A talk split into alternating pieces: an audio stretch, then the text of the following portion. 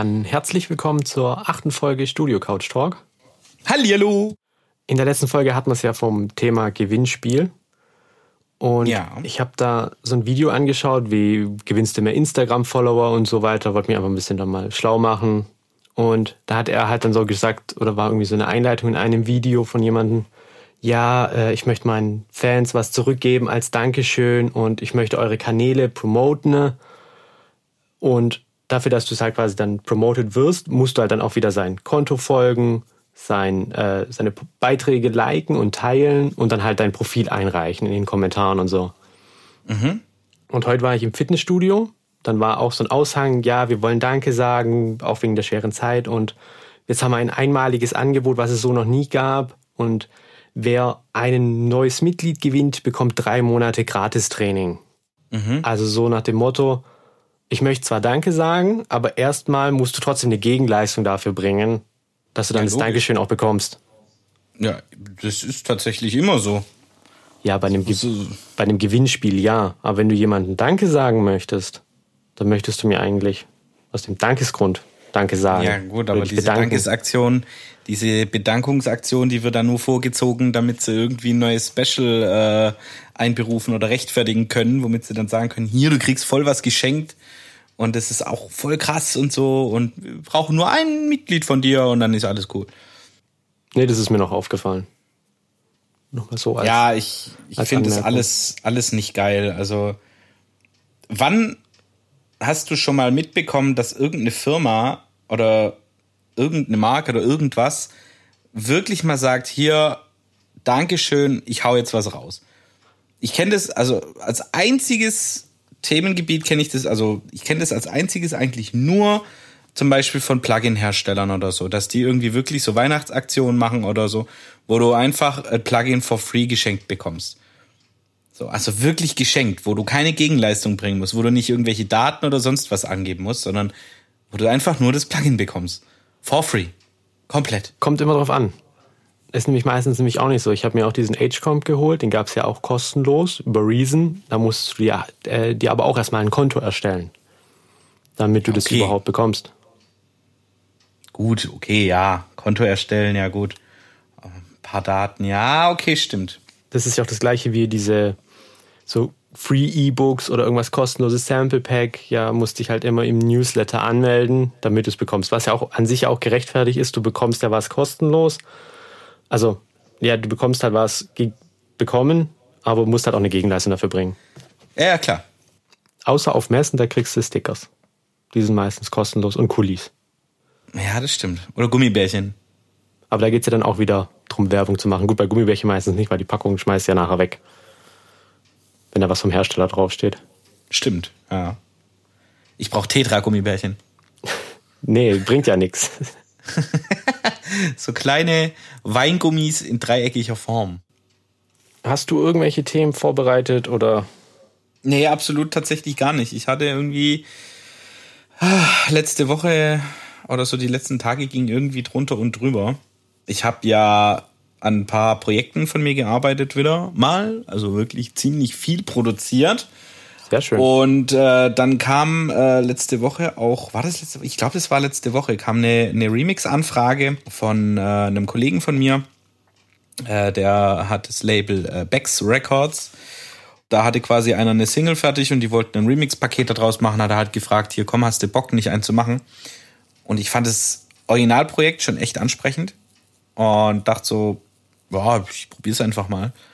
Und da kam wirklich ein sauguter Remix raus, aber ich habe echt viele, viele Stunden da rein investiert. Also viel mehr, als ich eigentlich dachte. Aber ja, da, das war so mein, meine Hauptaufgabe diese Woche. Ja, aber ist doch schön. Und noch ein paar andere, und noch ein paar andere Sachen, so private Dinge und so. Ja, aber ist doch gut, wenn was, wenn was vorangeht. Ja, doch, durchaus. Dann habe ich mich noch mal ein bisschen beworben bei ein paar Labels. Da kam aber leider jetzt gerade momentan auch nichts rum. Leider. Was ist naja. mit unserem Track eigentlich? Hast du da schon was bekommen? Mh, gibt scheinbar noch kein Release-Date, aber ich habe jetzt gedacht, wenn da jetzt diese Woche nichts kommt, frage ich nächsten, äh, nächste Woche Montag mal nach. Ja, einfach mal, wie es ausschaut. Hat. Ja, ja, also releasen will das auf jeden Fall. Ich glaube, äh, er packt es auch auf eine Compilation oder so mit drauf, aber er hat, glaube ich, aktuell noch kein Release-Date dafür. Okay, und Vertrag gibt es dann quasi erst, wenn er das, das Release-Date hat. Ja, genau. Okay. Das war beim letzten Mal auch so, wenn der dann wirklich weiß, auf welche Compilation er drauf, äh, das draufschmeißt und so, dann schickt er auch diesen, diesen Online-Vertrag, den du dann quasi da unter Proton unterzeichnest und dann passt das schon. Aber das kriegen wir rechtzeitig noch mit. Ja. Da würde ich mir keine Sorgen machen. Nö, nicht, dass es nachher halt im Sand verläuft, deswegen wäre schade. Ach so, ja, das glaube ich nicht. Ist dir bewusst, dass wenn du eine Eis, also eine Kugel Eis mit einem Eisdiele kaufst, dass die zweite eigentlich günstiger sein müsste, die zweite Kugel Eis? Weil bei der ersten Kugel kaufst du ja quasi die Kugel Eis und die Waffel. Und bei der zweiten Kugel kaufst du ja eigentlich nur noch die Kugel. Zahlst aber den gleichen Preis. Ja, das ist Also wäre es ja preislich effektiver, wenn du, oder halt, wenn du mehr für dein Geld haben möchtest, wenn du dir zwei einzelne Eiskugeln kaufst. Mit zwei einzelnen Waffeln. Das ist richtig, ja. Wenn du den Waffeln magst. Es gibt ja auch Leute, die möchten das im Becher. Ja, aber da ist es Wobei ja genauso. Halt ja, richtig. Da kriegst du dann zwei Becher und zwei Löffel. Ja gut, aber das, die haben jetzt keinen Wert, das ist ja mehr Müll eigentlich im Endeffekt. Ja, das ist richtig. Also schlecht für die Umwelt. Ne, aber klar, ich meine, gut, bei denen ist die Kalkulation wahrscheinlich so, dass die sagen, wir verlangen für die Waffel, äh, für die, für die, äh, für die Kugel so viel, dass es die Waffel am Ende kompensiert. Aber ja, stimmt. Ja, aber die Waffel ist ja nur einmal drin. Also die wird ja nur einmal reingerechnet. Und wenn du sagst, eine Kugel plus eine Waffel macht 1,50 und eine weitere Kugel dann nochmal 1,50, dann ist die Waffel da ja eigentlich quasi Gewinn drin. Ja, richtig, genau. Ja, dann wär's smart so. Ich hätte gern drei Kugeln Eis in drei Waffeln. Ja. Ist auch handlicher, die fallen da nicht runter. Deswegen interessant. Ich habe noch nie drüber nachgedacht. Ich glaube, ich habe dieses Jahr tatsächlich noch kein einziges Mal ein Eis aus der Eisdiele gegessen. Wird Zeit, geh hin und frag ja, nach. Tatsächlich. Solange sie noch offen das haben. Das wäre auch sowas. Au, das wäre auch was. Das heißt, dann ist am Sonntag nicht das mit der Burg oder so, weil es war ja auch mal im Gespräch, dass wir das mit der Burg machen am Sonntag. Ja, stimmt. Nein, definitiv nicht. Okay, nur dann hat es passt, perfekt. Weil ich habe immer noch nicht mein DJ-Set vorbereitet. Ich habe zwar die Tracks mal alle in den Ordner gepackt, die ich spielen will, aber. Oh Gott, ich auch nicht. Ja, auch noch nicht. ah, das ist so schlimm. Ich habe ja, ich will ja ein paar eigene Sachen spielen. Ich würde irgendwie äh, übrigens äh, voll gern sagen, dass, äh, dass du äh, Anchormine spielst. Den habe ich auch schon reingepackt, glaube ich. Ja, das finde ich voll cool, weil ich würde auch gern so zwei, drei von meinen Sachen spielen, inklusive dem neuen Remix, den ich jetzt gemacht habe, weil der so mega cool ist. Da muss ich aber auch noch suchen. Also es ich, ich finde es gerade so schwierig. Vor allem, ich habe seit Ewigkeiten kein Progressive Set mehr gespielt.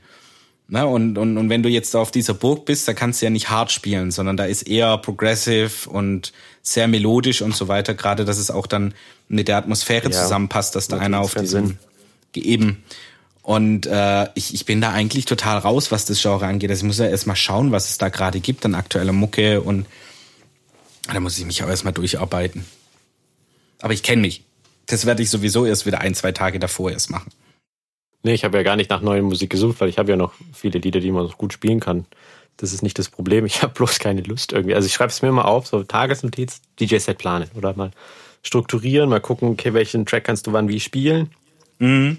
Einfach, dass es harmonisch ist, aber irgendwie so. Ja, mache ich da meistens doch nicht. Nutzt du da eigentlich auch Mixing Key oder Keyfinder? Ja. Aber ja, mache ich auch. Kommt halt immer drauf an. Der passt nicht immer. Manchmal gucke ich halt auch, okay, wie es vom Kontext her passt. Mhm. sind Vocals da, die ähnlich sind, sind Elemente da, die ähnlich sind. Da gucke ich halt meistens, ob es das dann eher reinpasst, wie jetzt irgendwas anderes und das dann nochmal später. Ah, interessant. Aber ich, ich richte mich da schon immer sehr danach. Ja, das mache ich tatsächlich auch. Vor allem äh, gerade bei mel melodischem Tech oder, oder bei Trance oder so da ist es ja unfassbar wichtig, dass man, äh, dass man nach Key spielt. Aber jetzt zum Beispiel wie im Oma Gertrud so ein Set, da schaue ich nahezu gar nicht auf den Key. Außer wenn es wirklich sehr melodisch ist. Aber ansonsten gar nicht. Da bin ich eigentlich immer nur auf äh, Setstruktur. Also, ähm, dass ich schön soft anfange, beziehungsweise halt passend anfange, schönes Intro habe, schöne Einleitung. Und dass es sich dann halt hinten raus immer schön steigert, dass ich so ein paar Fixpunkte habe, wo ich sage, okay, hier ist der Banger und dann kommen so ein paar bekannteres an, dann kommt mal das und so. Und dann teile ich mein Set eher so ein, als dass ich da nach Key gehe. Bei Tech kann man das auch eher machen, also. Du kannst es ja trotzdem mit den Bangern machen und deine Keys einigermaßen sortieren. Also das eine schließt ja, ja, das andere ja nicht aus. Also das stimmt natürlich. Gerade wenn du so unbezahlt, äh, also eine ungeplante Zeit spielst, weil du nicht weißt, wie lange du spielst, sagen wir mal. Mhm.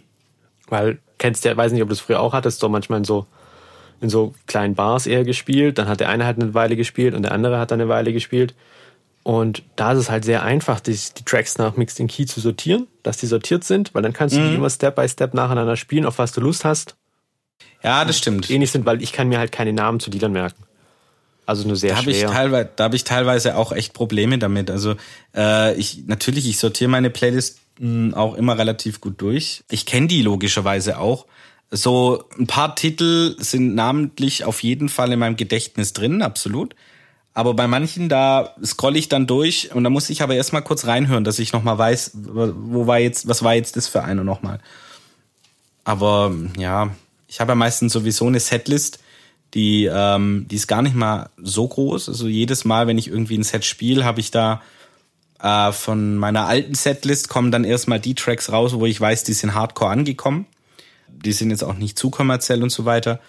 Und sind halt so eine Handvoll Tracks, die ich auf jeden Fall dabei haben will. Und dann schmeiße ich da die neuen dazu, die ich rausgesucht habe.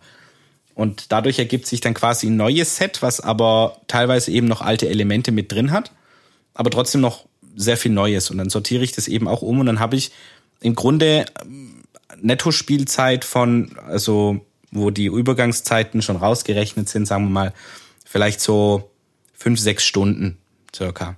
Und das ist dann quasi meine Setlist für einen Abend.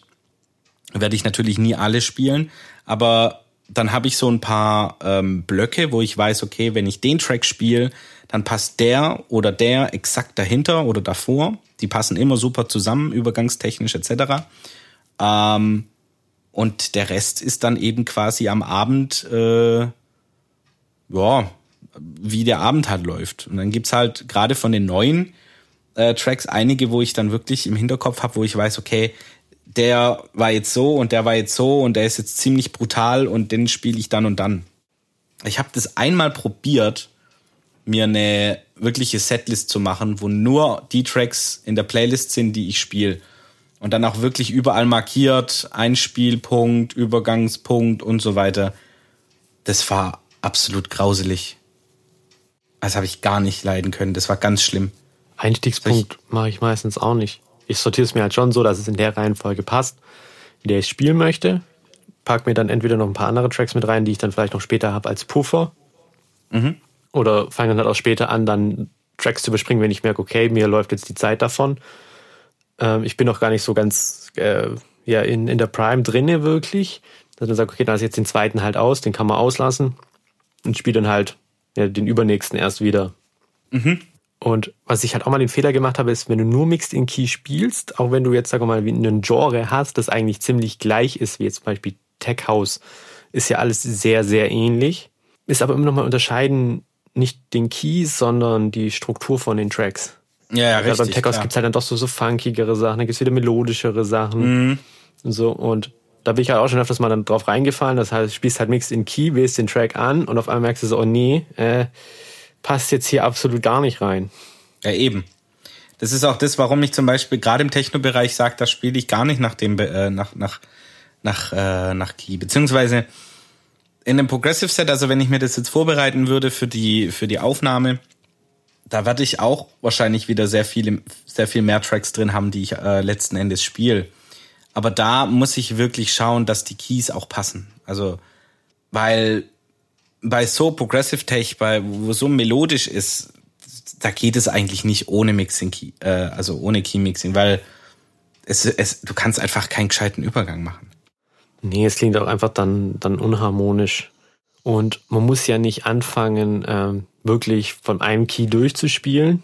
Weil es gibt ja auch einfach diese, diese D1, B1, dann wieder D1, äh, D2, B2 oder so. Und dann gibt's ja wieder Zahlen und Buchstaben und das ist irgendwie ganz, ganz merkwürdig manchmal. Naja, das kommt immer darauf an, was für ein System du benutzt. Ich habe jetzt gerade nicht mehr im Kopf, wie dieses System heißt, aber ich habe zum Beispiel auch A1, A2, äh, B1, B2, äh, C1, C2 oder. Nee, halt mal, das war mit Nummern. Du hast immer nur A, B. Genau, stimmt, du hast immer nur A und B und dann eben Nummer 1 bis 12. Genau, aber dann gibt's noch mit, mit M oder nur Zahlen. Das gibt's auch in Traktor gibt's zwei verschiedene Sachen. Mhm. Das habe ich jetzt auch ja, noch nicht ganz so verstanden. Das ist, ja, das sollten wir, da sollten wir uns erstmal drüber informieren, bevor wir drüber reden. ja, ich gucke halt, dass die Farben einigermaßen gleich sind. Das passt dann. Ah ja, gut. Und klar, manchmal kannst du auch dann wieder einen, einen Break machen. Das ist äh, mixed, also nach Key mixen oder vorbereiten mache ich halt dann wirklich eher zum Schluss. Ich höre mir die Tracks einzeln an, sortiere mir die hin, okay, das ist ein bisschen härter, das ist ein bisschen weicher. Oder mach's auch so, dass ich halt am Anfang weich spiele und dann erst hart oder später hart einsteige, weich, je nachdem. Ja. Wie du ja manchmal oder wann du manchmal, manchmal spielst. Und dann gucke ich halt, wie gesagt, passen die zusammen, welche Elemente sind gleich. Und dann als letzte Instanz gucke ich nochmal, okay, wie kann ich sie jetzt hin und her schieben, dass das Key einigermaßen passt. Mhm. Ja. So ungefähr mache ich das auch. Wobei ich natürlich äh, ganz oft wirklich dann, wie gesagt, im Tech-Bereich sage ich, wenn der eine Track übergangstechnisch und ähm, szenetechnisch, sage ich mal, dahinter passt und wenn die mega gut zusammenpassen und der Key halt eher weniger, aber es nicht arg stört, dann scheiße ich auf den Key und spiele die trotzdem hintereinander. Ja, klar. Weil es halt einfach im Set besser kommt. Ich habe ein Thema aufgeschrieben, um mal wieder auf den Podcast eigentlich zu kommen. Emotionen beim Singen. Da habe ich mir letztes ja. Mal Gedanken drüber gemacht. Kennst du ja oder weiß nicht, ob du es schon mal gehört hast, dass die meisten Informationen gerade beim Sprechen nicht der Inhalt sind, sondern wirklich Körpersprache und Mimik oder halt einfach diese, diese nebensächlichen Sachen. Also nicht die Wörter, sondern wirklich Körpersprache, mhm. Gestik, Mimik. Ja, absolut. Wie das ist beim Singen, also in welchen emotionalen Zuständen sind die Sänger bei der Aufnahme? Oh, das ist eine interessante Frage. Also zuallererst mal müssen sie ausgeschlafen sein und, und erstmal in einer, in, einem Orden, in einer ordentlichen Stimmung sein, weil dann, also wenn ein Sänger müde ist, dann ist er flat im Regelfall und wenn er irgendwie voll aufgedreht ist, dann singt er oft sharp. Genau. So, das sind so immer die ersten zwei Sachen. Und dann ist es eigentlich so, ja, also ich persönlich beim Aufnehmen, wenn ich jetzt mit Benji aufnehme, sage ich auch ganz oft, dass es sich auf jeden Fall in die Lage reinversetzen muss, über die er da gerade singt. Ne? Wenn der jetzt einen Song singt, wo er sich verarscht fühlt, wo er beispielsweise, wo es um eine Trennung geht oder so, dann musst du dich logischerweise auch irgendwie so ein bisschen in diese Lage reinversetzen. Und dann singst du teilweise, oder fällt mir das auf, dass Sänger dann teilweise wirklich äh, gewisse Pas Passagen unterschiedlich singen. Also zum Beispiel mit ein bisschen aggressiverer Stimme oder mit sehr viel gefühlvollerer Stimme und so weiter. Also ich finde, da musst du, da musst du halt auch wirklich mit Gefühl dabei sein. Das ist halt gerade das extrem Wichtige, was sehr viele leider nicht hinbekommen. Dieses, dieses Gefühl. Ich meine, bestes Beispiel ist ja, du hörst ja allein schon bei einer Aufnahme, ob jemand beim Singen lächelt oder nicht. Ja, allein beim Sprechen, ja. Oder ob er gerade, gerade sitzt. Ja, eben. Genau das hörst du schon so extrem raus. Und wenn da noch Gefühle dazukommen, ich bin jetzt gerade mega verliebt oder ich bin jetzt gerade irgendwie übertrieben depressiv oder keine Ahnung, ich singe jetzt eine total traurige Ballade und will irgendwie dieser Frau eigentlich das sagen, was ich äh, da gerade sing, dann musst du dir halt auch einfach vorstellen, dass sie jetzt quasi vor dir steht und du das ihr quasi so sagst. Und meistens, wenn dann die, wenn das funktioniert, wenn, wenn das dann wirklich auch in der Vorstellung so passiert, dann äh, machst du dich tatsächlich frei von dieser sehr starren Konzentration auf, was singe ich jetzt eigentlich und so weiter äh, und bringst da halt mehr Gefühl rein. Natürlich verlieren viele, die das nicht, äh, die nicht wirklich so geübt sind, dann so ein bisschen die Intonation, weil sie sich dann eben viel aufs Gefühl konzentrieren und gar nicht mehr so auf die Intonation. Aber das macht halt einen guten Sänger aus. Ein guter Sänger, der kann sich mega gefühlstechnisch auf das, was er singt, einstellen. Und ähm, seine Intonation leidet trotzdem nicht runter. Und da willst du eigentlich als Sänger hinkommen, würde ich jetzt mal behaupten. Ja, weil es ist ja auch faszinierend. Du kannst dir auch wirklich Lieder anhören in anderen Sprachen, die du ja gar nicht verstehst, aber du hast trotzdem ein Gefühl danach. Also entweder fühlst du dich traurig, du fühlst dich glücklich, du merkst trotzdem, um was es so ein bisschen, klar nicht immer, kann auch sein, du verstehst ja gar nicht, um was es geht, aber man merkt trotzdem immer so ein bisschen, um was es in diesem Lied dann geht. Das ist richtig. Wobei die Schätzung jetzt eigentlich auch nicht so unbedingt schwierig ist, weil in 90 Prozent der Fällen geht es in Musik sowieso um Liebe. es ist halt einfach so. Ja. Aber ist halt auch das Gefühl, was die meisten Leute kennen und was die meisten Leute auch, auch lieben oder schätzen. Das, das ist richtig, ja. Ich meine, ich glaube, deshalb sind einige Lieder eben auch so beliebt, wie sie eben sind, weil du, weil sie eine Geschichte erzählen, die viele Leute mit sich selber in Verbindung bringen können, beziehungsweise wo viele Leute sich Selber damit quasi sehen. identifizieren können, genau. Also gerade so Liebeslieder. Ich meine, jeder Jugendliche oder so, der jetzt frisch verliebt ist und da läuft ein Liebeslied im Radio, der wird denken, es geht um ihn, weißt du, so. Und dadurch baust du halt, baust du halt so einen richtigen Bezug zu so einem Song auf. Damals, also bei meinen allerersten Erfahrungen damals war das äh, zum Beispiel Every Time We Touch von Cascada. So, das, das, das Lied erinnert mich heute noch daran, wie das ganz, ganz früher war, so meine ersten Erfahrungen mit Mädchen und so weiter, äh, war dieser Song. Und das kriegt kein anderer Song mehr hin, weil es halt einfach, du hast es auch mit einer gewissen Situation verbunden. Ja, das war es eigentlich ja. schon zum Thema. Also, wie gesagt, ich wollte dich halt mal fragen, wie du da äh, vorgehst bei deinen Sängern, weil ich mache ja eigentlich gar keine Vocalaufnahmen wirklich. Ich komme auch gar nicht mehr zum Produzieren gerade wirklich. Das ist schlecht. Also ich habe auch keine Lust gerade, so ein bisschen fehlt der Antrieb. Das ist auch schlecht. Ich weiß. Aber das habe ich letztens in Benito auch erzählt. Egal was du tust, du tust was, wenn du Lust drauf hast.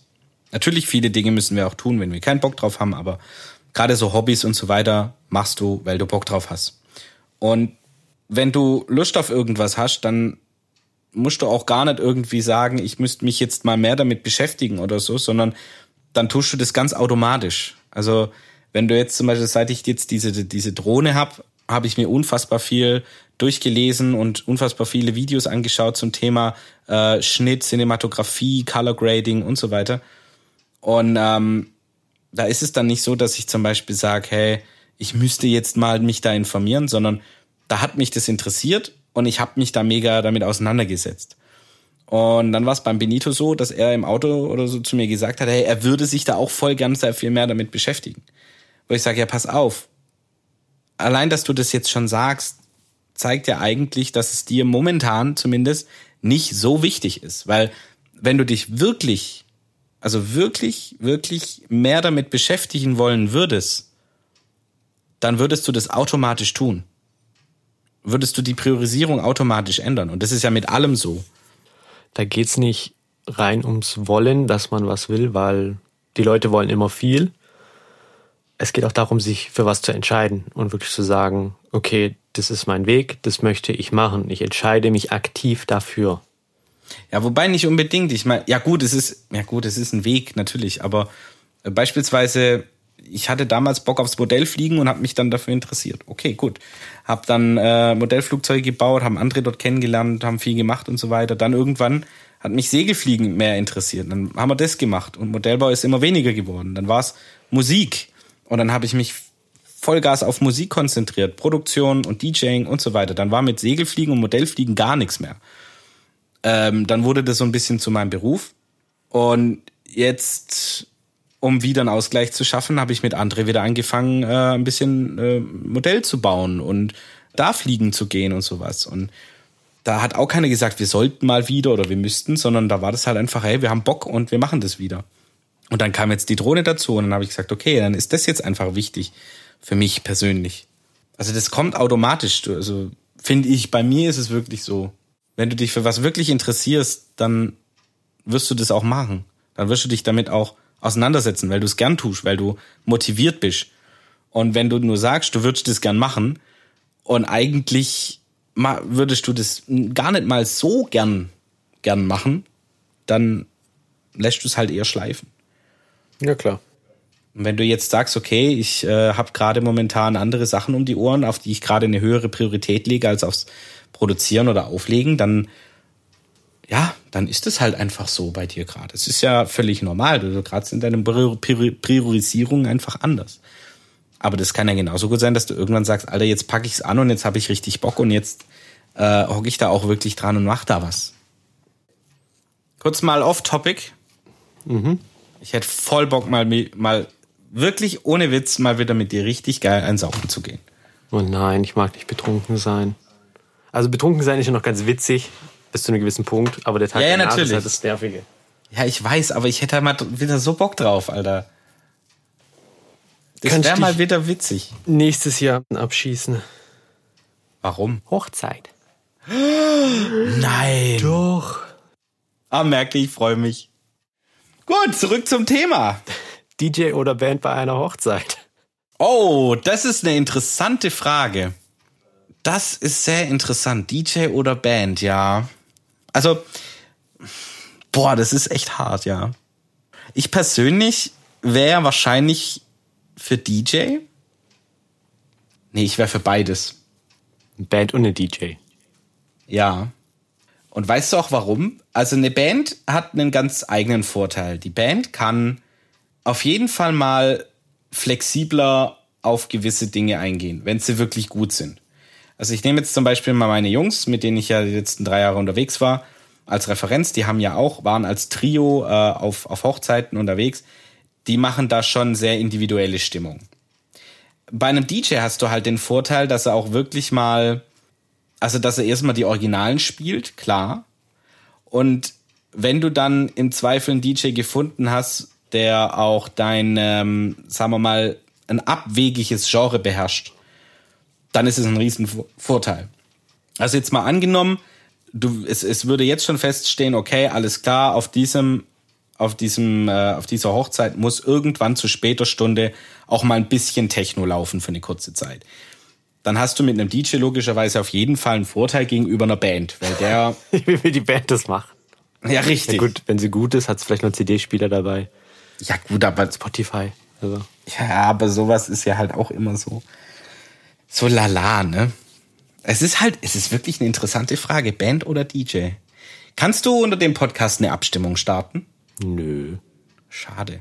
Es hätte mich jetzt mal echt interessiert, was die Leute davon halten. Also was, was bei ihnen wohl, also was sie wohl machen würden. Band oder DJ? Gut, die Leute können es ja schreiben. Vielleicht mache ich auf Instagram eine Umfrage. Ja, das wäre voll interessant. Das war tatsächlich interessant. Also DJ wäre halt auf jeden Fall kostengünstiger. Oh ja, also vom Kostenfaktor auf jeden Fall. Bei einer Band ist es dann halt auch wieder die Sache, wenn du viele Bands, die machen das ja dann als Trio oder so oder kommen zu viert und mischen sich selber. Ich als Tontechniker halte davon ja jetzt nicht ganz so viel, ne? Weil ich finde, wo eine Band spielt, sollte ein FOH sein und so weiter. Aber dann wird's schon wieder ein bisschen kompliziert bei einer Hochzeit zum Beispiel. Ja, aber die Band wird halt irgendwo platziert. Ja, ja, aber du kannst die, die wenigsten Bands, du kannst ja keine Fünf-Mann-Kombo hinstellen äh, plus eine Mischer. also das kommt doch wieder die Frage des Geldes. Wie viel kannst du dir leisten? Naja, also so über 3000 würde es dann schon kosten, die Kombo. Davon kannst ausgehen. DJ, da bist du dann tatsächlich schon. Nee, ich glaube, ich wäre, ich wäre, ich bin gerade eher so auf die DJ-Richtung. Äh, äh, ich tendiere gerade zum DJ, ja. Ja, ich auch eher. Also ist halt A günstiger, aber das, der Nachteil bei einem DJ ist ja, da ich selber DJ bin und auch selber ja DJs zu meiner Hochzeit kommen, wäre es ja auch ein bisschen bescheuert, wenn ich jetzt irgendwie einen, einen Dritten engagiere, der dann auf meiner Hochzeit spielt. Ich kann aber auch find nicht ich, euch fragen. Finde ich nicht. Ich finde es nicht. Und ich erkläre dir, auch, ich erklär dir warum. Ähm, Michi von den Partyräubern hat geheiratet. Vor, war das letztes Jahr? Ich glaube, es war letztes Jahr. Es war letztes Jahr. Und er hat mich eingeladen zu seiner Hochzeit. Das war meine erste Hochzeit, auf der ich in meinem Leben eingeladen bin. Und es hat mich gewundert, dass er mich nicht als DJ haben, also engagiert hat, sondern nur eingeladen. Und habe ich ihr so gedacht, so, ah, meint er vielleicht, ich bin zu schlecht oder so, keine Ahnung. Dann hat er gesagt, das hat er bewusst gemacht, weil er will, dass ich den Abend genießen kann und dass ich wirklich als Gast da bin und dass ich da nicht arbeiten muss. Er will nicht, dass Freunde von ihm an dem Abend da arbeiten müssen, außer eben sein Trauzeuge. Das ist aber dann keine richtige Arbeit, sondern der schaut halt, dass der Abend läuft. Aber für ihn war es dann wichtig, dass seine Leute als Freunde und als Gäste da sind. Und ich musste ehrlich sagen, ich fand's mega nice. Ich habe am nächsten Tag natürlich ein bisschen geholfen mit Abbauen und so. Äh, völlig klar. Aber ich hätte es nicht gemusst, ja. Aber ich fand es mega cool. Und er hatte dann auch, ähm, du hast natürlich als Bandchef von der Partyband mega die Connections und kennst ultra viele DJs, Party-DJs und so. Aber das war sehr angenehm. Und deshalb auf deiner Hochzeit wäre es gar nicht mal so blöd, einen externen herzuholen. Ja, aber es ist ja auch doof so ein bisschen. Aber klar, ich verstehe den Punkt schon, weil du möchtest ja, dass die Leute Spaß haben und nicht hier sagen so, hey, könntest du... Eben, also du kannst, du kannst logischerweise beispielsweise fragen, mich oder Jona oder André oder was auch immer. Ja, oder man aber macht eine Rotation-Combo. Ich glaube, die Leute hätten mehr Lust, wenn sie an dem Abend wirklich da sind als, als Gäste. Das wäre, also hätten mehr Spaß und, und das wäre, glaube ich, auch eine bessere Atmosphäre, weil dann, Ja, ich meine, es spricht ja nichts dagegen, dass dann der ein oder andere mal kurz hingeht und sagt, yo, lass mal kurz, äh, äh lass mal kurz fünf Minuten ein bisschen äh, da rumspielen oder so. Ja, also das kann man Wenn ja du so hingehst, dann lässt du dich da auf keinen Fall hingehen. Du musst den auf jeden Fall vorwarnen. Du musst sagen, hey, wir haben, äh, wir haben einen Verein für elektronische Tanzmusik. An meiner Hochzeit kommen ein paar DJs. Es kann sein, da kommt einer mit einem Stick vorbei und legt da eine halbe Stunde Techno auf. nee, das habe ich, hab ich schon gesagt bekommen, das darf nicht passieren. oh. Nee, aber ich glaube, äh, jemand externes wäre da. Außer natürlich, du findest jemanden, der das wirklich gern macht. Also ich sag dir ganz ehrlich, ich wäre lieber als Gast dabei. Nö, alles gut, das respektiere ich dir ja dann auch. Das wäre dann die dritte Hochzeit. Nee, die zweite, entweder die zweite oder die dritte, in der ich auf meinem Leben sein darf. Oh mein Gott, aufgeregt.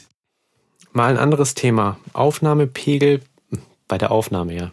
Klar, wo sonst? Nee, Aufnahmepegel beim Aufnehmen. Ich krieg da gerade keinen richtigen Satz hin, der einigermaßen schön klingt, ohne dass zweimal Aufnahme drin vorkommt.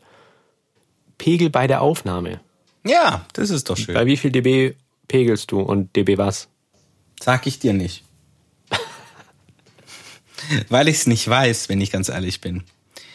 Ich auch achte bei den da Sängern nicht? Also wenn du Nein, ich achte da tatsächlich null drauf. Ähm, wenn wir eine Aufnahme starten, angenommen Benji ist da und wir starten eine Aufnahme, dann lasse ich ihn immer laute Passagen von ähm, einem Lied singen, das wir schon haben oder das ich kenne wo ich weiß, dass er da wirklich laut ist. Und das singt er dann immer wieder und so pegel ich dann mein Mikrofon dementsprechend ein, dass das die maximale Obergrenze ist. Und die ist dann bei minus, minus sechs beispielsweise minus drei, minus sechs dB, dass ich da auf jeden Fall noch genügend Headroom habe, dass ich weiß, er singt normalerweise nicht so laut, das ist wirklich das Maximum und ich habe noch Headroom. Das heißt, es kann nichts übersteuern und dann schaue ich mir einfach den Pegel an und schaue mir die Aufnahmen an. Und wenn die zu leise sind, mache ich ein Stückchen lauter. Wenn die zu laut sind, drehe ich ein Stück leiser. Und äh, dementsprechend pegel ich dann ein und dann passt es meistens auch. Wenn er dann durchsingt, habe ich, laufe ich nicht Gefahr, dass es irgendwo klippt. Und ich habe eine gesund aussehende Spur. So nenne ich das jetzt einfach mal. Also eine Spur, wo du wirklich ordentliche Ausschläge hast, aber du kratzt nirgends an der Null. Deshalb kann ich dir nicht sagen, auf wie viel dB so. Ich würde jetzt mal behaupten, zwischen minus drei und minus neun irgendwie so in der Richtung. Bei minus drei schon so ein bisschen viel ist. Ja klar, minus drei wäre schon ein bisschen happig, weil du hast ja gar kein Headroom mehr nach oben. Ja, genau. Also schon noch ein bisschen, aber es reicht nicht mehr aus. Nee, weil äh, es gibt ja so diese Regel, also bei minus 18 dBFS sind ja 0 dB, boah, schlag mich tot, ich weiß es gar nicht mehr, dBV, dB, dBU? dBV. 0 dBV? Genau, heißt ja immer mal so, in dem und dem Bereich aufnehmen. Mhm. Jetzt habe ich mir aber nur so ein, ein kleines Gedankenspiel gemacht. Signal-to-Noise-Ratio, also einmal die, die Noise vom Wandler selber. Mhm. Da ist es ja eigentlich egal, also wenn man Wandler, also je nachdem, wie ich mein, mein wie mein Preamp quasi ja ist. Weil wenn ich ja, ich sage mal, 0 dB Gain habe, da habe ich ja mein Grundrauschen und wenn ich dann mein Gain hochziehe, zieht es ja auch mein Grundrauschen mit drauf. Richtig, genau. Richtig. Von daher spielt es ja keine Rolle, ob ich jetzt bei minus 20 dB theoretisch aufnehme oder bei minus 6 dB. Ja, das Also ist wenn ich, wenn ich gleich laut bin und so einpegel. Weil mhm. wenn ich es dann später auf die endgleiche Lautstärke ziehe, ist ja mein Signal-to-Noise-Ratio gleich. Ja, das stimmt. Wo ich aber den Unterschied jetzt gemerkt habe, gerade beim Podcasten, ist nicht die Ratio quasi zum Noise vom Preamp, sondern allgemein von meinen Umgebungsgeräuschen oder wie ich halt spreche. Und da ist es halt dann viel sinnvoller zu gucken, dass ich halt laut bin schon. Und dann kann ich auch laut oder leise pegeln, äh, anstatt dass ich leise bin und pegel. Mhm. Ja, das stimmt. Ja, es muss halt. Es gibt ja die Leute, die sind da wirklich immer so drauf bedacht, äh, schauen da nur auf ihre Pegelanzeige. Ich mach's wie gesagt nicht so. Ich äh, schau, wie gesagt, wo ist der höchste Ausschlag von meinem Sänger, was ist das lauteste, was er singt und da, das lege ich als maximale Obergrenze fest und gucke dann, dass ich da noch ein bisschen was rausdrehe, dass ich gar nicht in die Gefahr laufe, irgendwas, äh, dass irgendwas klippt. Und wenn die, die Spur dann äh, noch gesund aussieht, dann, dann passt es. Und so wird dann meistens auch aufgenommen. Das war's dann. Aber grundsätzlich hast du schon, äh, hast du schon recht. Also man muss dann halt logischerweise auch immer so ein bisschen schauen. Das Problem ist halt, wirklich, wenn du es zu leise hast und du musst da mega viel hochziehen, ja, dann ziehst du halt ein scheiß Grundrauschen mit. Allgemein versteifen sich viele wirklich auf diese dB-Anzahl, bei wie viel dB sie aufnehmen und reden dann irgendwie, dass es unterschiedlich klingt, ob du jetzt bei minus 6 dB aufnimmst oder ob du jetzt bei minus 18 aufnimmst. Aber im Endeffekt ist es ja egal, wann du dein, dein Mikrofon boostest oder wie du es boostest. Also jetzt mal im Regelfall, wir gehen von einem Preamp aus, der kein Rauschen erzeugt, wenn, mhm. er, wenn er Gain macht. Also klar, die rauschen immer ein bisschen, Grundrauschen gibt's, aber da wird jetzt nichts verstärkt, wenn ich jetzt den Preamp aufdrehe. Ja. Und dann ist es ja egal, ob ich es digital lauter mache oder noch im Wandler oder halt im Preamp lauter mache. Das ist richtig, ja. Das ist genauso komplett egal. Das stimmt. Apropos übrigens, ich habe da gestern schon wieder auf Facebook so ein Cheat Sheet gesehen, wo es darum ging, wie im Mixing und im Mastering, wie laut man äh, einzelne Instrumenten und Spuren, wie laut die sein sollen. Da stand dann immer was von Industry Standard dran. Da stand dann zum Beispiel Kickdrum minus so und so bis minus so und so viel dB. Industry Standard. Stand bei dB steht, noch was dran? Ne? Nee, ich glaube nicht. Oder nur dB? Ich glaube, da stand halt nur dB dran. Was halt voll behindert ist. Also, das war halt auch wieder so ein typisches Beispiel von dem, was wir letztens geredet haben. Also, sowas, hör auf damit. Genau, zur Erläuterung dieses dB hast ja immer wieder, dass die Leute das nicht verstehen oder ich konnte es selber früher auch nicht, wusste auch nicht. Hast du immer gesagt, ja, das ist halt 80 dB laut. Dass das ja an sich keine Einheit ist, so wie wir es kennen. Das ist jetzt nicht ja, so, eben. das ist ein Meter oder das sind jetzt Kilometer, das sind Kilogramm, das sind Parsecs, sondern das ist ja nur das logarithmische Verhältnis. Die Richtig. Einheit ist halt Pascal und dann bezieht sich ja beim, das Dezibel immer auf einen Referenzwert, der Pegel. Das ist richtig. Und das ist halt je nachdem, auf was ist dieser Referenzwert oder wo liegt der. Und das ist dann eben die Endung. Hast du DBV, DBU, DBSPL, DBR. Gibt's ja ganz, ganz viel verschiedene. Genau, wenn wir jetzt nur diesen Schalldruck, den wir so kennen von Anlagen, dann wird der ja gemessen in dBSPL und dann noch je nachdem, ob der Frequenzgang gewichtet ist mit A, B oder C. Genau. Dann haben wir einmal die digitalen Sachen, das ist einmal dann dBFS, also FS steht für Full Scale, heißt 0 dB sind alle Bits auf 1. Heißt, einen höheren Zahlenwert kann nicht generiert werden, weil das ist, ist Ende höchste, Gelände. Genau, das ist die, ja, die höchst anzunehmende Berechnung oder die höchste Berechnung, die es gibt. Und dann, ja, eben die, die höchste Lautstärke, der höchste Ausschlag, die höchste Amplitude, die sein kann und alles drüber wird eben abgekattet, was man dann unter Clipping versteht. Genau. Moderne DAWs umgehen das ja mit durch dank 32-Bit-Technologie haben die ja nochmal digital quasi mehr, können sie mehr mhm. errechnen, aber später wird's dann wieder raufgerechnet auf minus 0 dBFS, weil lauter geht's halt nicht. Das ist genau. maximal genau. Deckenhöhe. Äh, so beschreibe ich es immer mit der Deckenhöhe. Drüber hinaus kannst du nicht gehen. Und dann haben wir ja noch analoge Werte mit, äh, gerade wie du gesagt hast, dBV, dBU, die halt auch immer mit einem unterschiedlichen Spannungspegel. Also äh, akustische Signale in Kabeln sind ja eigentlich elektrisch äh, elektrische Signale und die werden ja mit Spannung gemessen. Und die haben halt dann unterschiedliche Referenzangaben. Da wird halt dann oft durcheinander geredet, weil nie klar ist, was wird jetzt gemeint oder was meint einer in der Diskussion oder in einem ja, Post. Genau. Und alle denken zwar immer, sie reden vom Gleichen, aber du weißt halt nie genau, um was die reden. Aber ich Richtig. selber komme mir da manchmal immer so vor wie so ein, so ein Klugscheißer, wenn du da jetzt anfängst, so DB was. Aber ja, aber das ist schon, das ist schon richtig. Ich meine, wenn man jetzt hier sitzt und produziert und da hockt einer daneben und sagt, mach mal hier die Snare ein, zwei dB leiser, okay, das ist ja völlig normal. Du bist ja auch da in einem geschlossenen System.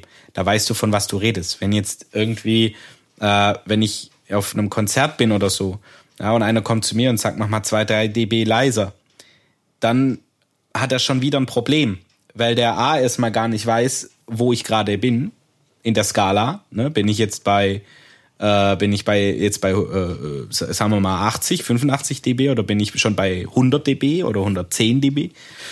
Und meint er dann, was für dB meint er dann? Meint er das, meint er jetzt die dB äh, auf äh, die Skala auf meinem Pult oder meint er das, was auf dem äh, Referenzmikro gerade angezeigt wird? Oder, oder meint er die gefühlte Lautstärke? Ja gut, aber die gefühlte Lautstärke kannst du in dB nicht, nicht wiedergeben. Ja, ja, natürlich, klar. Viele sagen es halt dann so, weißt du, weil sie dann denken, sie, äh, der, der Techniker weiß dann schon, was ich meine. Weißt du, so. Gab's auch sehr oft. Gut, ich wurde mal gefragt, hat einen Club damals aufgemacht und war ich halt auch zur Betreuung wegen der Technik drinne. Tübingen. Und dann kam, war halt so ein bisschen älterer, kam her und hat gefragt, sind die Höhen da? So, ja, die Höhen sind da. Ja, und die Mitten? Sind die Mitten da? So, ja, die sind auch da. Aber immer noch erst so ein bisschen so ge gehört, so ein bisschen so getan, so wie, wie du hinhörst halt. Aber ja, war sehr witzig. sind die Höhen da? Nee, die oh waren ausverkauft. Es gibt so viele Kuriositäten gerade in dem Bereich. Das ist total lustig. Andere Story, habe ich einen Anruf bekommen. Hier irgendwie mit der Anlage stimmt was nicht in dem Club, da passt was nicht. Ist okay, mhm. ja, ich bin in 20 Minuten da, hingefahren, lauf rein, hab mir so geschwind erstmal die Endstufen angeguckt, ist okay, die eine, da ging gar nichts mehr, der hat gar nicht mehr geleuchtet, geh vor, hör hin, lauf so ein bisschen links rum, lauf so ein bisschen rechts rum. Und der DJ ist so, ja, hier stimmt was nicht, der Bass ist irgendwie zu laut oder so, da passt was gar nicht. Und dann habe ich ihn halt angeguckt und gesagt, ja, du weißt schon, dass die Top-Teile gerade gar nicht laufen. Also es war nur quasi ein, ein Line-Array, also das war halt nicht delayed, das war halt einfach nur Boxen hinten, mhm. äh, die halt dann gespielt haben, die du halt auf der Tanzfläche dann gehört hast, aber die vier Main-Top-Teile haben nicht gespielt, weil diese Endstufe ausgestiegen ist. Mhm. Ja, nochmal so eine kleine Story am Rande. Oh Mann. Ja, sowas kommt tatsächlich recht häufig vor. Ich habe letztens auch wieder eine Anlage vermietet, die eigentlich Bolzen einfach zu verkabeln ist. Und ähm, dann ruft er mich irgendwann an, der Kunde, und meinte, ja, die Anlage funktioniert nicht. Haben Sie es mit einem Neustart versucht?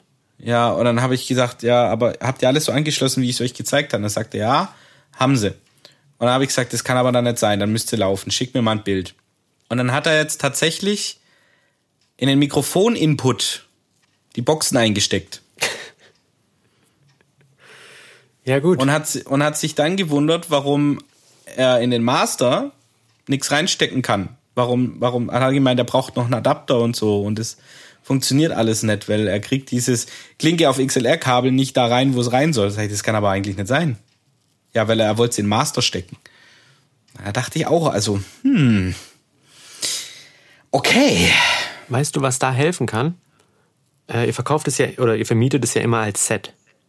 Also die Kabel mhm. sind ja immer dabei, ja. Und also du fängst es nicht an, krustest wieder Kabel raus und so, sondern es ist ja, denke ich mal, alles vorbereitet, so dass ihr einfach sagen könnt, hier ist das Set, könnt ihr mitnehmen. Beschrifte die Kabel und die Ausgänge und Eingänge von deinen Geräten. Weil dann Hab musst ich. du nur noch wirklich ablesen, okay, das ist jetzt hier X1, das muss auf X1 gesteckt werden, das andere ist X2, Ach so, das, das muss da reingesteckt werden.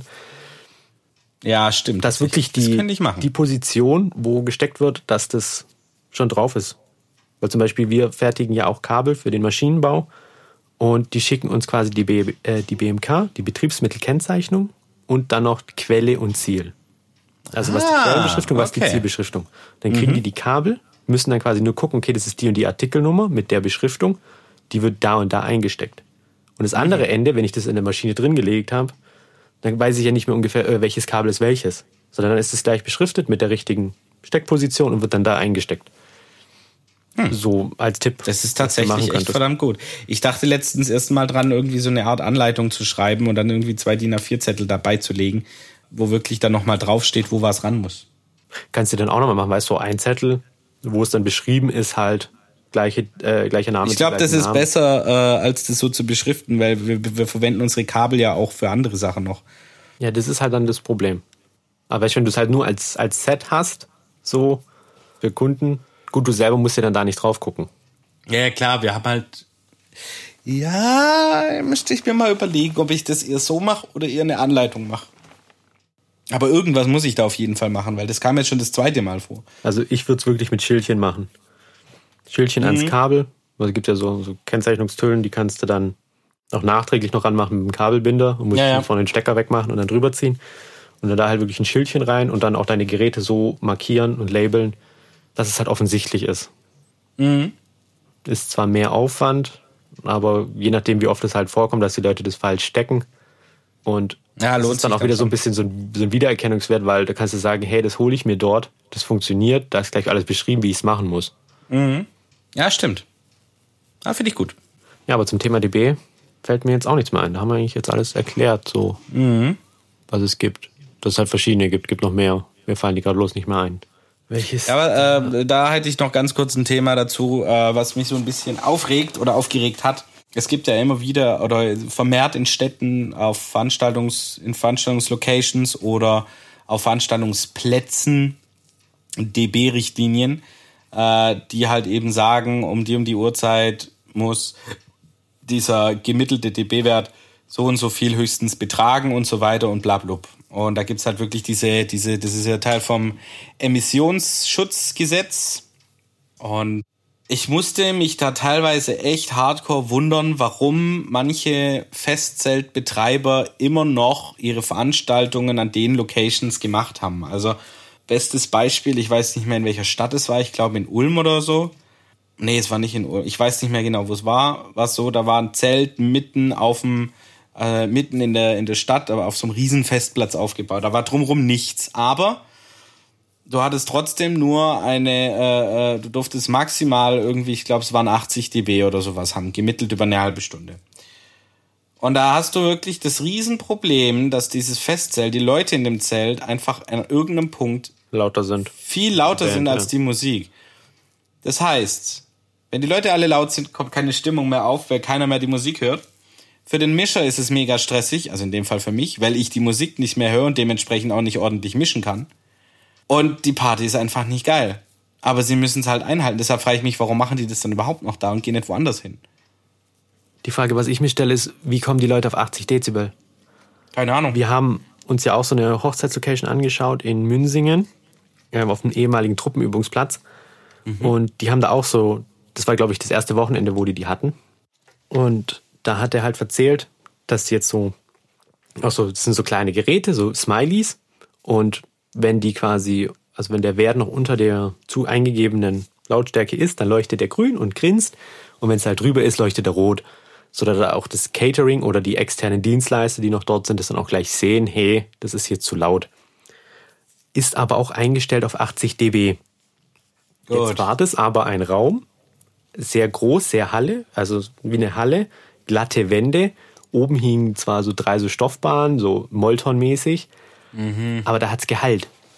Ja, logisch. Das heißt, wenn die Leute da reden, dann sind die locker schon mal bei, bei 85 Dezibel wahrscheinlich, wenn die Leute sich normal unterhalten. Dann leuchtet das Ding schon rot. Und da hast du noch nicht mal Musik laufen. Ja. Und ich frage mich immer, wie die Leute so drauf kommen. Ich habe ihm zwar auch nicht gesagt, äh, um. dass, es, dass es falsch ist, diese 80 Dezibel, weil war ein sehr unfreundlicher Herr. Also selten hm. so einen von sich überzeugten Menschen gesehen. Oh je. Der ja, das kann ich mir sehr gut vorstellen. Ich kenne solche Leute. Das ist auch genauso, wenn ich irgendwie damals mit den Räubern auf eine, in eine Location gekommen bin, da stand kein FOH und gar nichts. Da kommt irgendein so, ein, so ein Veranstalter daher und meint mich irgendwie anzumaulen, äh, von wegen, ja, wenn ich sage, ich brauche ein FOH, ja, wofür brauchen sie das? Können sie nicht von der Seite mischen? Ja, wir hatten ja schon andere Bands und äh, die konnten das von der Seite. Sag ich, ja, dann waren das aber überhaupt garantiert keine professionellen Bands. Und weißt du, mit solchen Leuten musste ich teilweise rumschlagen, also die überhaupt keine Ahnung von der Materie haben. Hauptsache, sie sind Veranstalter und, und, und, und haben Ahnung von allem. Das ist, das ist schwierig. Also ich verstehe dich da. Ich würde auch bei sowas, wenn ich so einen Mensch kennenlerne, würde ich sagen, alles klar, ciao. Tschö, bis bald, Rian. Nix mehr, ich verpiss mich. Ich habe übrigens äh, äh, mitbekommen, dass man auf dieser Burg, wo wir jetzt unsere Sets aufnehmen, auch heiraten kann. Wir heiraten auch auf einer Burg. Oh, ach, ihr habt jetzt schon eine Location. Ja, die Location haben wir schon. Wir haben schon den Pfarrer, wir haben bloß keine Kirche. Ah, okay. Das ist noch das Problem. Das ist doof. Nee, aber das ist Burg Hohenneufen, äh, falls du es mal anschauen möchtest. Und das ist halt ganz schön steil und man kann da zwar mit dem Auto hochfahren, aber ich würde da nicht hochfahren, weil es ist wirklich so ein kleines Tünnelchen. Da passt ein VW-Bus gerade so durch. Oh Gott, wie heißt B-O-K-O Neufen? Burg Hohenneufen. Ach, Burg. Ach du, what the Okay. Alter, habt ihr Stil? Ist es dein Ernst? Ja, wenn schon, denn schon. Ich wollte ab, hatte eine viel coolere Location, aber die wäre noch ein bisschen teurer gewesen, aber die wäre noch geiler gewesen. Alter, Merkle, was geht ab bei dir? Boah, ist das schön. Dort habe ich wieder gemerkt, wie es ist oder was wichtig ist oder wie der Umgang mit deinen Kunden ist.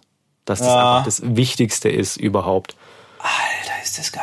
Wir haben hier mehrere Locations angeschaut und überall war es so, ja, ihr müsst die Hälfte davon schon im Vorfeld anzahlen. So ein Jahr mhm. davor irgendwie hier 7.500 oder 8.000, je nachdem wie groß deine Hochzeit ist oder manchmal sogar noch mehr, im Vorfeld halt mhm. halt anzahlen. Ist halt schon happig. Und der hat halt gesagt, so, anzahlen braucht ihr nicht. Also wir machen das jetzt erstmal so, dann machen wir den Vertrag und dann hört er erstmal eine Weile gar nichts von mir, weil Anzahlung sieht er keinen Vorteil davon, weil Stornierung ja eh vertraglich geregelt ist, wie viel wir dann, dann schon quasi Strafe zahlen müssen. Ja, ja, klar. Und einfach so ein Vertrauensvorschuss, den wir bekommen haben, wo du halt einfach sagst, so, boah, das ist so sympathisch, da machen wir es jetzt auch, wenn es vielleicht jetzt im Endeffekt ein bisschen teurer wird wie bei anderen, aber wir haben dort halt einen Festpreis, also überschaubare Kosten. Das heißt, da können die Leute so viel essen, wie sie wollen, so viel trinken, wie sie wollen. Mhm. Und du hast nicht irgendwelche Kosten noch. Ja, das ist halt mega cool. Oh, übrigens, ach, das wollte ich vorhin übrigens noch sagen, ne, ähm, zum Thema Band oder, oder DJ. Was ich bei Michi unfassbar geil fand auf der Hochzeit, und das könnte man hier bestimmt auch machen auf der Burg, was mega ankommt, ist, wenn die Leute oder wenn alle ja von der Dings kommen, von, von, der, von der Kirche, dann geht man ja da hoch, aber man isst ja nicht sofort, sondern da ist ja noch taghell. Da das ist, ist mal ja Sektempfang. Ja, genau, da ist Sektempfang. Und jetzt pass auf, da stellst du so eine Jazzband hin, so ein, so ein kleines Quartett oder Quintett, wo einfach Klarinette, ähm, Cello oder so. Alter, das, Alter, das macht so eine Atmosphäre, das glaubst du nicht. Das glaubst du nicht, wenn da so ein, so ein, so, so ein Jazz-Quartett oder so da ist, die einfach so richtig gechillte, smooth Musik spielen. Ich kann, wenn du das möchtest, Michi mal fragen, was das für eine, was das für eine Band war. Ich weiß nicht, ob wir das uns leisten können. Aber das ist Hardcore. Ich habe es mal notiert als Idee. Hast du dir jetzt eigentlich einen Bullet Journal zugelegt oder mal Nein, habe ich nicht. Nein, Was? tatsächlich nicht. Warum nicht? Weil ich aktuell so wenig zu tun habe, dass ich dass das Ding einfach leer bleiben wird. Aktuell bringt mir das nichts, aber sobald das bei mir wieder so ein bisschen anfängt mit, dass dass wieder was geht, dass wieder was los ist, dass es wieder mehr Termine gibt und so werde ich das auf jeden Fall, spätestens dann werde ich es mal ausprobieren. Wie gesagt, als ich mit den Räubern unterwegs war oder noch Termine hatte oder so, ja klar, da ergibt es so vollkommen Sinn, absolut. Aber gerade wenn so wenig los ist, sehe ich da irgendwie keinen Sinn dahinter, mir das da noch aufzuschreiben. Nö, ist ja alles gut. Und zum Beispiel für morgen könntest du dir ja so kleine Zwischenziele setzen. Zum Beispiel sagen, ich mache wieder einen Instagram-Post, gucke nach Instagram-Content. Oder ich arbeite an Bewerbungen jetzt für Label-Releases, wo das jetzt eigentlich eher weniger Sinn macht oder so. Aber ich setze mir halt dann einfach Aufgaben, die ich sage, hey, die möchte ich mal erledigt haben. Das sind noch Punkte, die ich mal angehen könnte. Weil ansonsten ist es ja so, du stehst morgen auf und dann ich warte mal, was passiert. Ja, genau. Den ganzen Tag da und machst so kopfseitlich und wart. Und das ist aber ein Fehler. Du musst da gucken, dass du in die Gänge kommst. Ja, schon. Das, die Sache ist, äh, zum Beispiel hier Instagram-Post habe ich nicht ich kann morgens, morgen nichts posten, das in irgendeiner Weise Relevanz hätte. Also das Thema ist vom Tisch. Da weiß ich, wann ich das nächste Mal wieder was poste. Bist du sicher, dass es keine Relevanz hat? Ja, klar. Hast du eine Zielgruppenanalyse gemacht, was deine Zielgruppe genau sind? Wer die sind? Hm, was die nö. hören wollen? Nö, keine Ahnung. Siehst du? Und das ist das Problem. Also, was heißt Problem? Du musst halt ganz genau wissen, was will deine Zielgruppe hören. Oder ja, gut, in dem Fall sehen. Soll ich da jeden Einzelnen anschreiben und sagen, hier, yo, wie sieht's aus? Was willst du von mir sehen? Andersrum Weil, gefragt, wenn du ein Fan von jemandem bist, der jetzt hier Tetra heißt und der jetzt Techno macht oder halt, ja, Techno, was möchtest du von dem gerne sehen? Oder warum folgst du dem? Oder würdest dem folgen? Damit ich mitbe also ich würde, ich folge jemand, damit ich mitbekomme, wenn er irgendwie neue Mucke am Start hat. Ja, aber nur wegen Mucke, nicht wegen sonst irgendwelchen lustigen Posts oder so. Ja, vielleicht noch, wenn er, wenn er irgendwo ein Set spielt oder so. Aber das war's dann. Wie fandst du meinen Schupfnudel-Post letztens? Oder hast du den gar nicht gesehen auf Instagram? Habe ich glaube gar nicht gesehen. Ich habe ein Bild von meinem Essen gemacht, wie es aussieht und dann, was es sein sollte. Und meine Schwägerin hat dann geschrieben, ich habe gedacht, es wäre Kaiserschmarrn, aber es sollten eigentlich Schupfnudeln werden. Hat absolut nicht funktioniert, selber zu machen. Nee, habe ich nicht. Ich benutze ja Instagram so gut wie gar nicht privat. Und das ist halt die Frage, was wollen deine Zuhörer oder deine Leute halt sehen? Zielgruppendefinierung. Das haben wir jetzt bei dem Podcast ja auch nicht gemacht. Dieser Podcast hat keine klare Zielgruppe. Das ist schon ein bisschen, ja, aber keine stimmt. wirklich definierte Zielgruppe. Das stimmt, Deswegen ja. können wir nicht effektiv in irgendeine Richtung Marketing betreiben, weil wir haben ja keine Zielgruppe. Das stimmt, ja. Das ist wie du stellst irgendwie ein Produkt her, ein Fahrrad oder Hosenträger verkaufst die aber an alle, ob die Hosen tragen oder nicht. oder, Stimmt. Genau. Du musst es an Leute verkaufen, die Hosen haben, die rutschen. Richtig, die das am Problem in, haben. Am besten in einer Stadt, wo es keine Gürtel gibt. Das wäre noch besser. Mhm. Oder, das habe ich heute in einem Hörbuch gehört, gab es mal wohl einen Rechtsanwalt, der hat geguckt, okay, an welcher Kreuzung passieren die meisten Unfälle, ist dann genau dort an diese Kreuzung ein Büro aufgemacht und jedes Mal, wenn es dann gekracht hat, ist dann eine Assistentin runter und hat gesagt, hier ist Spezialist für genau diese Kreuzung, ja, Vertretung, Recht. Und dann haben die sich sogar öfters mal sogar gestritten, wer jetzt Mandant sein darf und so. Voll weil halt genau das diese Zielgruppe ist, genau spezialisiert. Und die Frage Voll kannst du dir ja morgen zum Beispiel mal stellen. Und dafür könntest du das in ein Bullet Journal verwenden und da reinschreiben. Kann ich aber auch die da vier Zettel nehmen und das aufschreiben. Aber ja, den verlegst du dann wieder. Na, das ist richtig.